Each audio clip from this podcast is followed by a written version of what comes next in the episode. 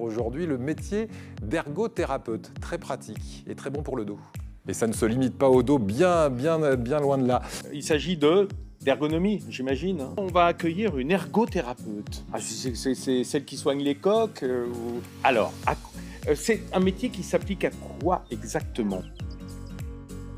Salut et bienvenue à toi dans la tête à l'envers, émission de podcast portée par le collectif Occupe ton ergo. Le but de cette émission, c'est de discuter avec des ergothérapeutes d'ici et d'ailleurs pour comprendre le chemin qu'ils empruntent et leur manière spécifique de pratiquer notre métier. Aujourd'hui, je parle avec Céleste, ergothérapeute d'origine française mais qui a fait ses études et pratique actuellement en Belgique. Une rencontre qui nous rappelle qu'avant d'être des patients, les personnes que nous accompagnons sont avant tout des êtres humains avec une histoire. Comme d'habitude, tu trouveras une question inspirante à la fin de l'épisode, et on se retrouve ensuite pour ma conclusion finale. Belle écoute à toi Bonjour Céleste Bonjour Vincent Merci beaucoup d'avoir accepté mon invitation dans la tête à l'envers, je suis ravi de pouvoir discuter avec toi aujourd'hui. Avec grand plaisir, merci de m'inviter.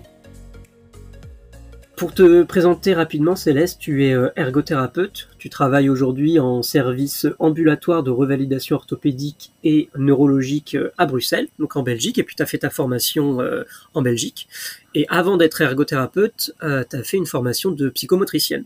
Tout à fait, oui. J'ai fait les deux bacheliers qui sont assez complémentaires et qui ont induit aussi ma pratique par la suite. Oui, c'est ça. C'est ce qui te donne aussi une double casquette et puis une, une manière d'aborder, de, voir les situations, d'une voilà, ta manière de, voir et d'aborder les situations. Alors justement, la première question que j'ai envie de te poser, c'est c'est quoi pour toi le cœur de l'ergothérapie? C'est quoi ton élément caractéristique? Alors, un élément, c'est compliqué à définir, mais il y en a plusieurs. je dirais que dans un premier temps, donc il y a à voir au-delà euh, d'un corps, d'une pathologie et d'un problème. On est assez drillé à voir, euh, ok, pourquoi la personne vient, qu'est-ce qu'elle a, mais finalement, ce qui est le plus important, ben, c'est qui elle est, au-delà de ce qui la caractérise en tant que, que problème de santé. Ce qui fait le cœur de l'ergothérapie, c'est de l'accompagner dans sa vie, dans sa globalité. Et c'est là le, cœur de notre profession. On voit au-delà d'une rééducation euh, physique. Oui, ce que j'ai envie d'apporter, c'est la connaissance de l'être humain. Euh, on, se base beaucoup sur des modèles euh, holistiques que d'autres professions n'ont pas. Et ça, ça nous permet d'avoir la théorie, mais surtout après de le pratiquer quand on voit la personne. On oublie un peu les modèles, on les laisse de côté, mais ils font partie de nous et euh, quelque part c'est ce qui va nous permettre d'accompagner euh, la personne euh, dans sa vie quotidienne. Ensuite, il y a tout ce qui est savoir-être et savoir-faire, mais plutôt savoir-faire avec. Pour le savoir-être, pour moi, c'est quelque chose d'essentiel parce que c'est ce qui va faire le lien avec la personne. C'est ce qui va nous permettre de l'écouter, d'être empathique avec elle. Et ça fait appel au ressenti et à l'intuition qu'on a de connaître la personne.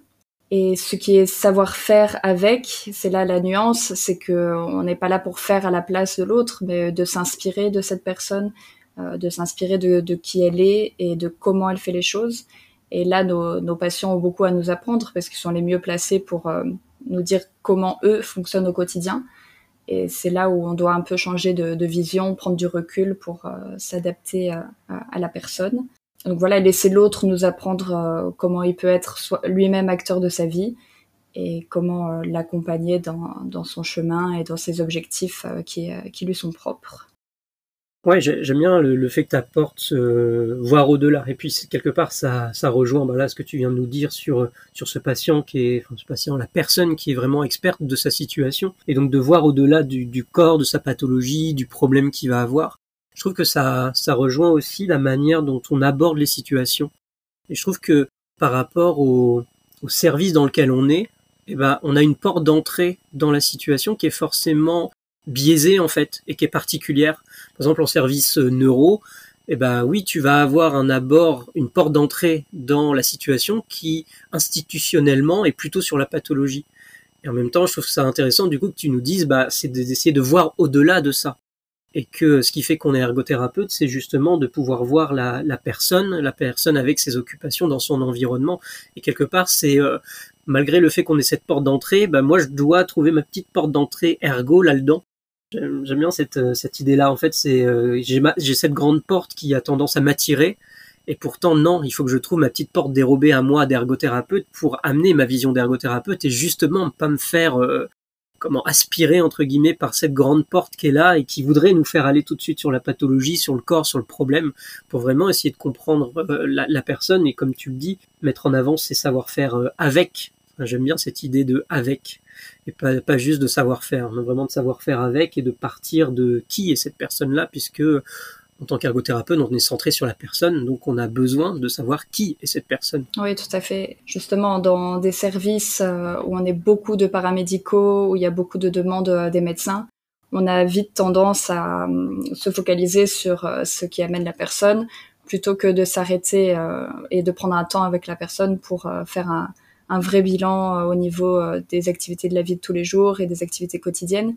Et, euh, et, je pense que si on se rapproche de ça, alors c'est ce qui fait sens avec notre métier, parce que c'est trop rapide de, de répondre à un, code ou à une nomenclature qui fait que euh, la personne va être prise en charge pour euh, telle pathologie et d'oublier les, les aspects qui font que cette personne existe et, et un être humain avant d'être un patient et un numéro dans une clinique par exemple ou autre.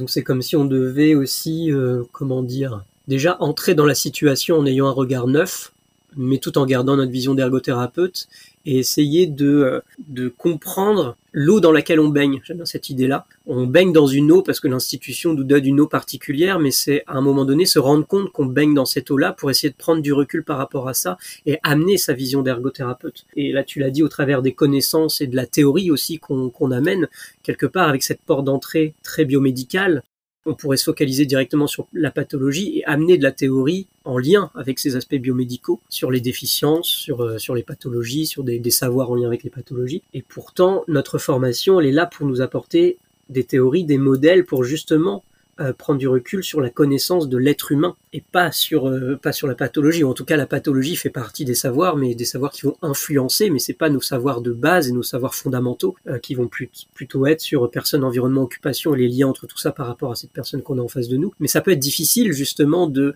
de se dire non, je prends le, le pas de recul nécessaire pour bien rester dans ma vision d'ergo et pas pour me faire et pas me faire happer par cette institution qui aurait tendance à vouloir que j'aille sur ce côté pathologique. Oui, et c'est pour ça qu'il y a parfois aussi un peu des guéguerres entre les thérapeutes, mais c'est parce que parfois on, oublie notre bagage professionnel et ce qu'on apprend aussi euh, durant les études, alors que ça fait l'essence euh, de la façon dont on va accompagner les gens euh, par la suite. Parce qu'on a parfois les mêmes objectifs, mais on n'a juste pas la même façon de les orienter et de les penser. Et donc notre processus d'intervention en tant qu'ergothérapeute va être basé sur des modèles et une réflexion qui est différente que celle euh, du kiné ou de la psychomotricienne ou de la logopède. Et pourtant, parfois, effectivement, on, travaille vers un objectif commun, mais pas de la même façon.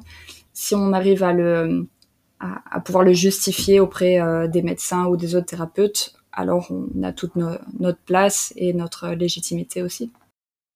Et donc justement, toi, qu'est-ce que tu as euh, appris, qu'est-ce que tu as compris en pratiquant l'ergothérapie? Est-ce que tu as un moment, tu as eu une prise de conscience? Et une prise de conscience de quoi?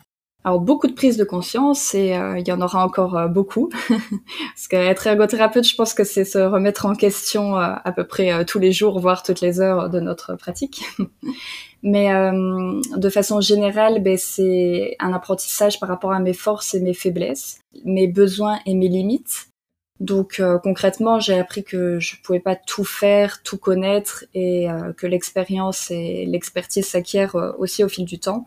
Ça, c'est important de le savoir parce que quand on démarre en tant que jeune ergothérapeute, on sent parfois qu'on a des lacunes, qu'on sait pas tout, qu'on maîtrise pas tout et c'est tout à fait normal. J'ai aussi appris que j'étais pas un super héros et qu'on peut pas forcément accompagner tout le monde non plus voilà la, diversité euh, des personnes que j'accompagne ça ça a été aussi un, enrichissement au quotidien.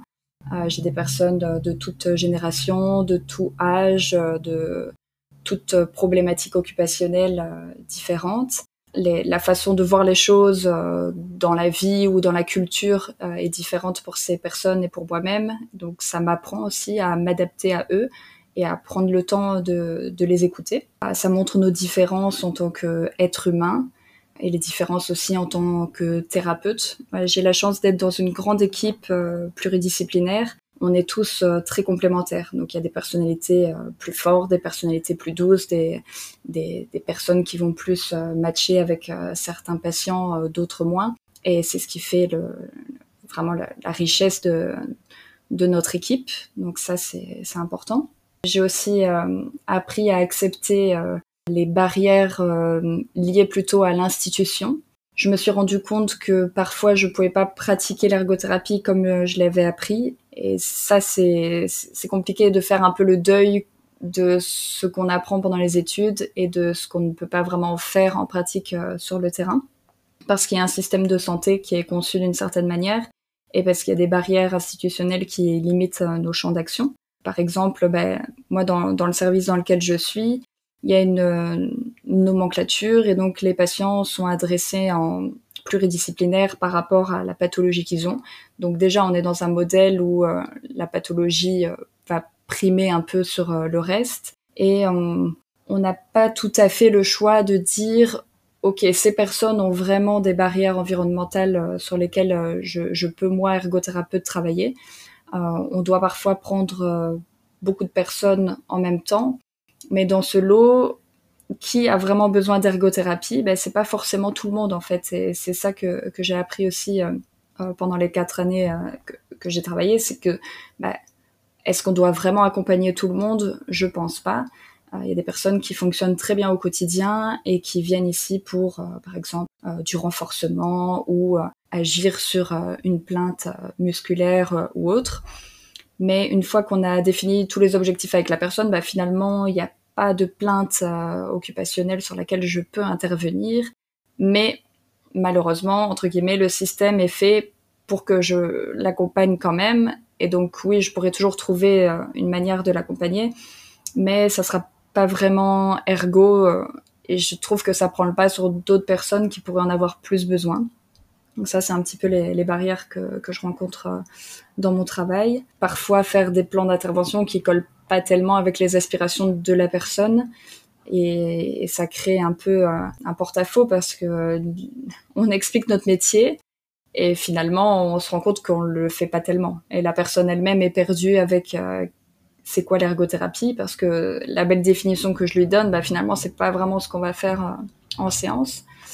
D'autant plus que euh, les hôpitaux sont pas toujours conçus pour euh, accueillir l'ergothérapie.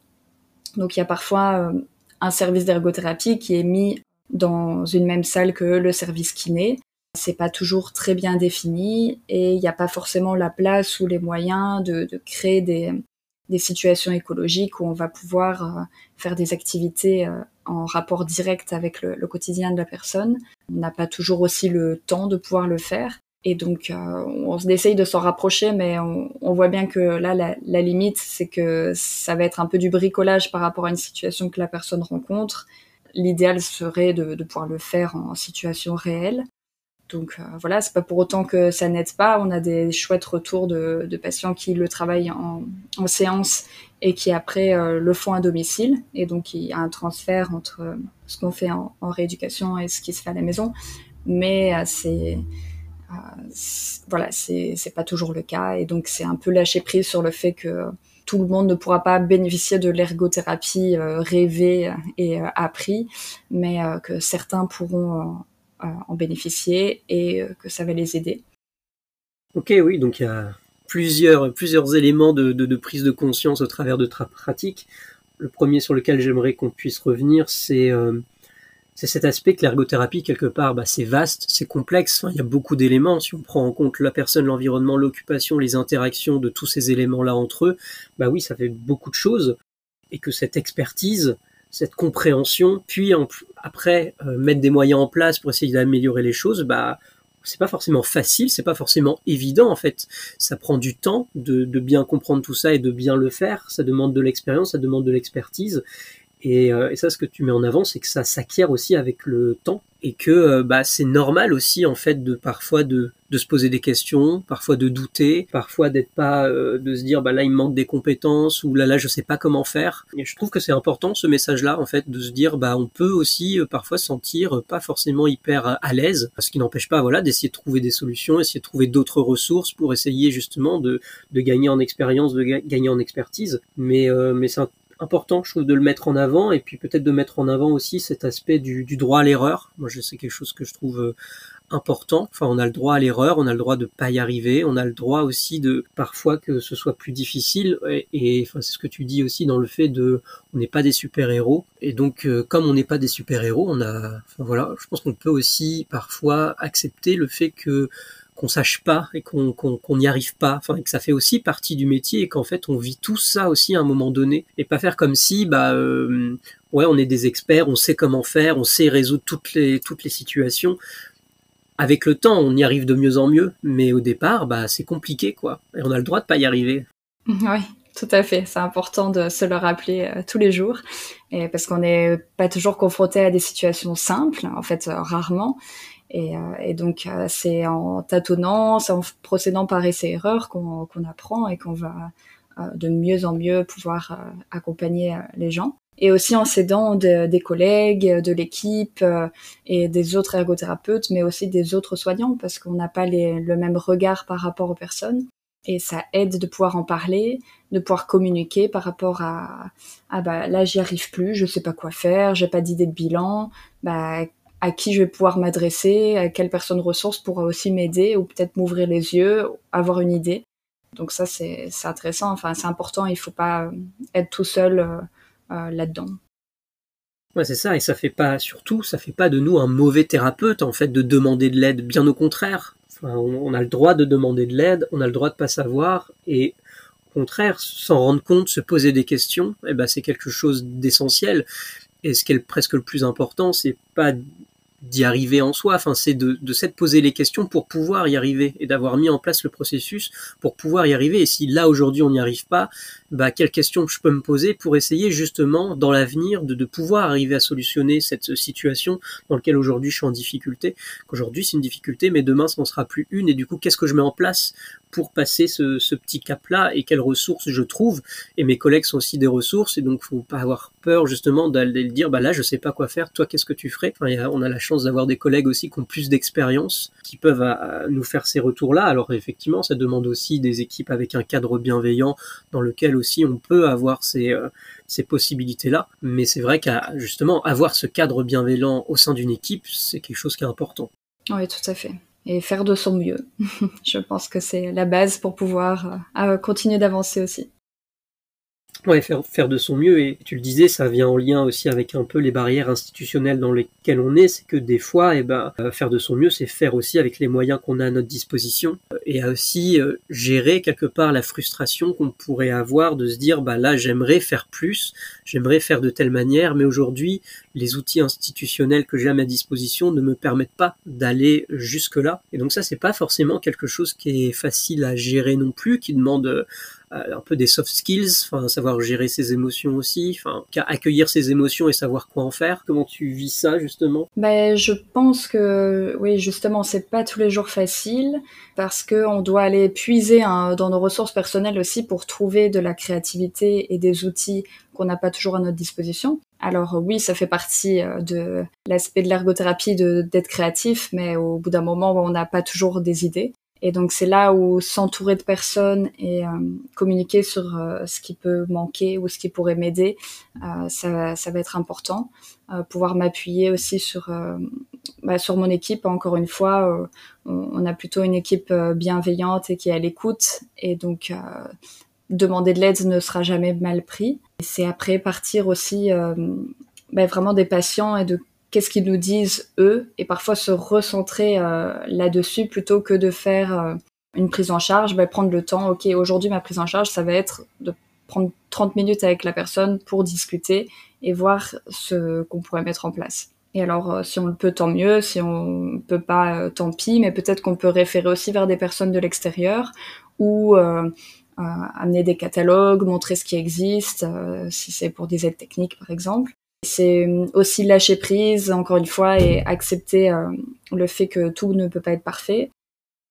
Il y a vraiment cet, aspect de l'adaptation, déjà pouvoir bah, s'adapter. Je suis dans un environnement spécifique, l'institution me met des contraintes et aussi des facilitateurs d'un autre côté. Donc du coup, comment je m'adapte aussi à, ces choses-là? Et comment aussi à un moment donné j'accepte en fait tout simplement de bah, d'être dans ma zone d'impact en fait. C'est aussi quelle est ma zone d'impact? Où est-ce que moi en tant qu'ergothérapeute par rapport à mon poste que j'ai aujourd'hui, quel est mon impact sur les situations et comment je fais pour maximiser l'impact que je vais avoir? Mais malheureusement, il y a des, des éléments sur lequel aujourd'hui j'ai pas d'impact. Donc c'est aussi de pouvoir lâcher prise là-dessus, de pouvoir euh, l'accepter dans une certaine mesure, et puis euh, voilà se recentrer en fait sur euh, quelle est ma zone d'impact. Alors après ça n'empêche pas évidemment d'essayer de d'ouvrir cette zone d'impact pour essayer de l'élargir un, un, peu plus. Là je pense que ça renvoie aussi au fait d'être un peu agent de changement, de comment on amène aussi le changement dans l'institution dans laquelle on est, comment on communique sur notre métier pour essayer d'amener des nouvelles choses, pour essayer peut-être de faire plus de sorties à l'extérieur, de réaménager un environnement. Mais ça, c'est vrai que ça demande aussi des ressources personnelles et compétences particulières qu'on n'a pas forcément. Enfin, et, et, on peut ne pas être aussi. Enfin, je trouve que c'est un message important aussi de dire on peut ne pas être ok avec ça.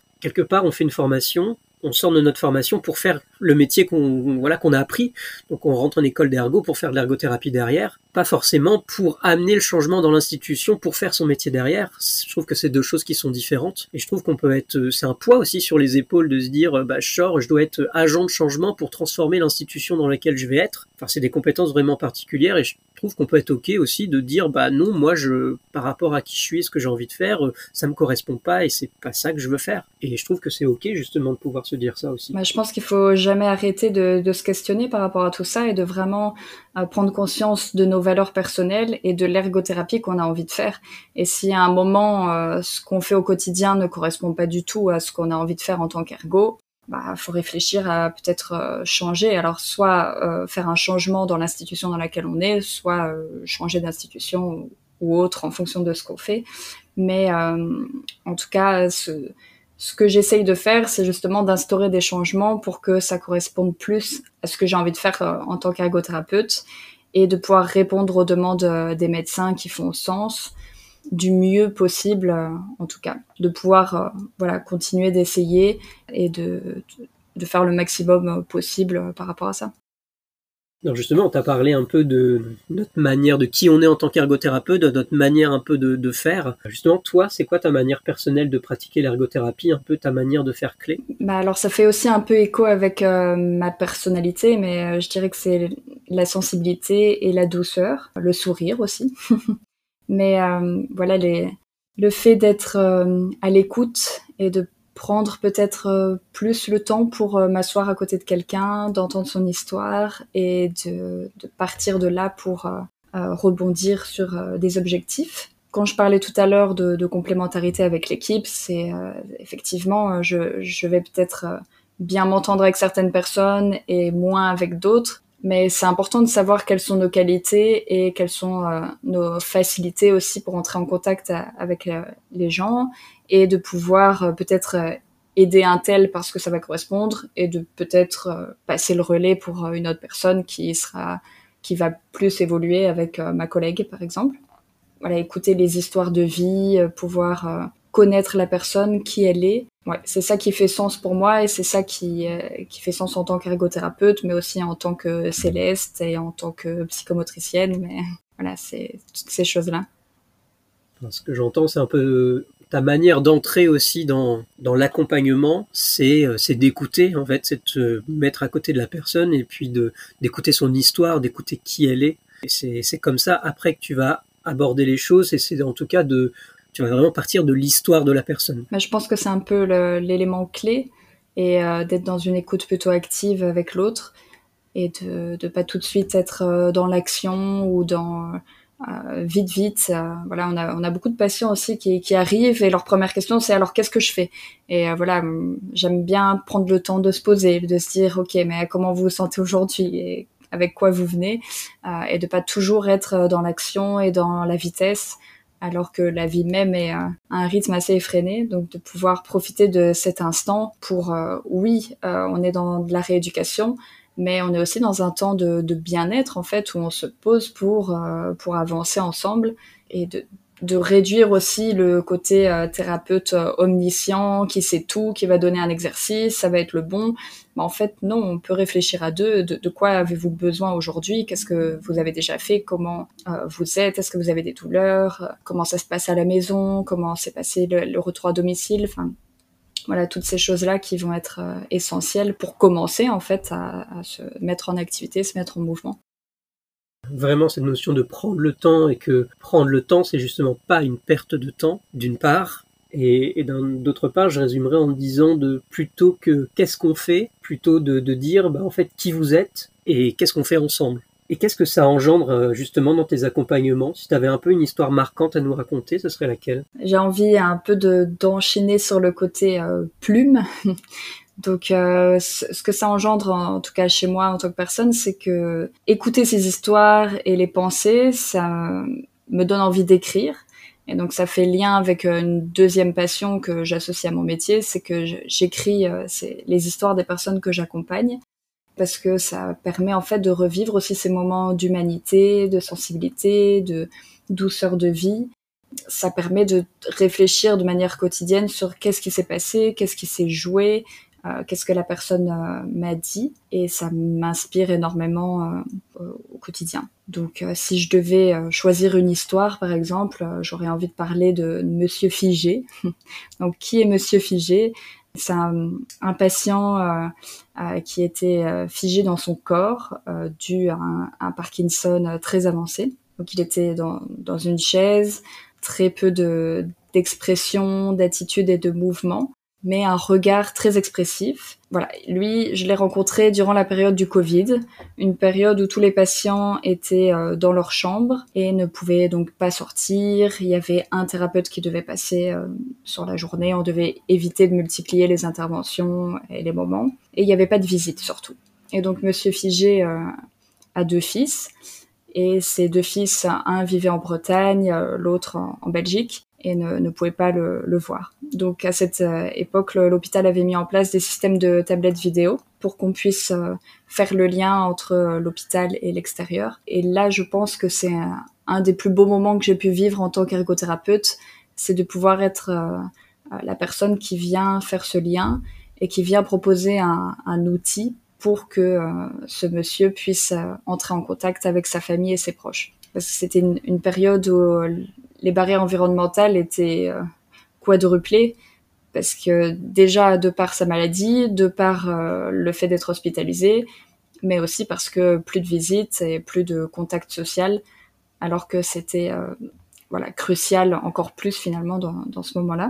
Et donc pouvoir prendre la tablette et faire l'appel vidéo, ça a été des, des, moments riches en émotions. J'ai pu voir euh, dans ses yeux le, voilà le, le, sourire, parce que son sourire apparaissait de manière euh, euh, très lente et donc c'était plus à travers son regard que je pouvais voir ses émotions. En fait, ses fils lui faisaient vivre des moments de vie, par exemple une balade sur sur la plage, ressortir les anciennes photos de famille et pouvoir lui montrer.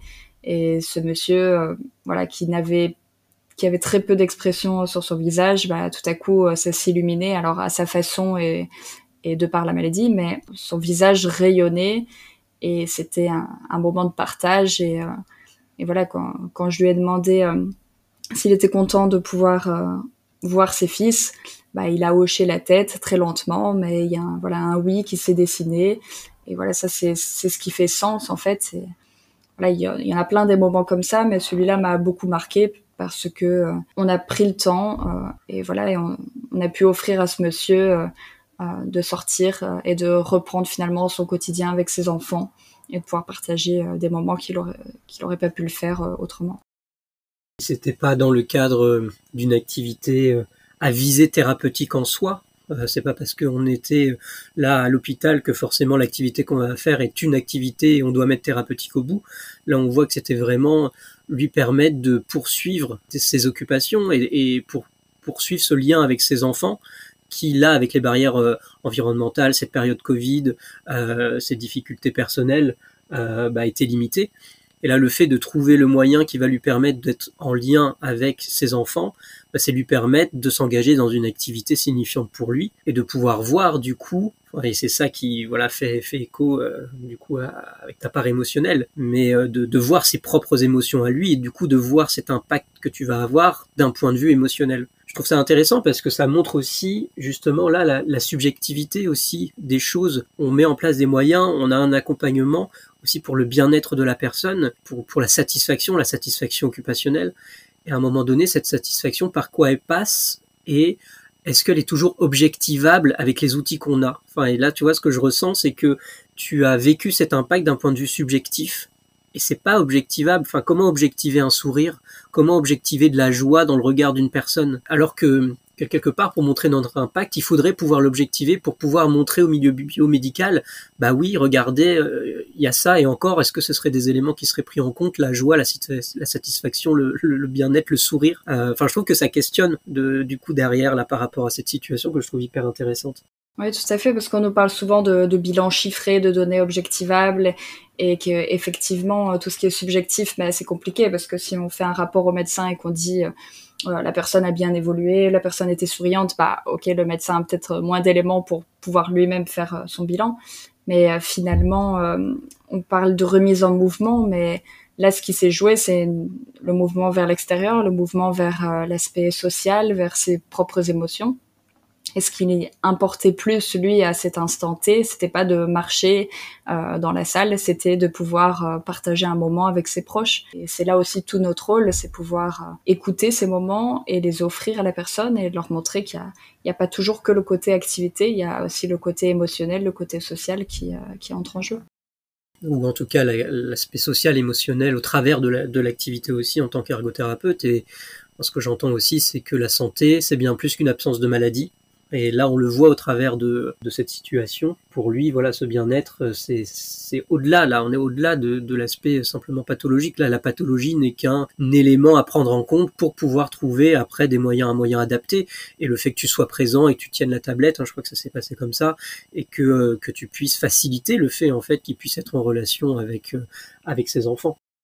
Et pour terminer, euh, c'est quoi la question que tu aurais envie d'offrir aux ergothérapeutes qui nous écoutent Si tu avais une question inspirante, ce serait laquelle? Alors, cette question.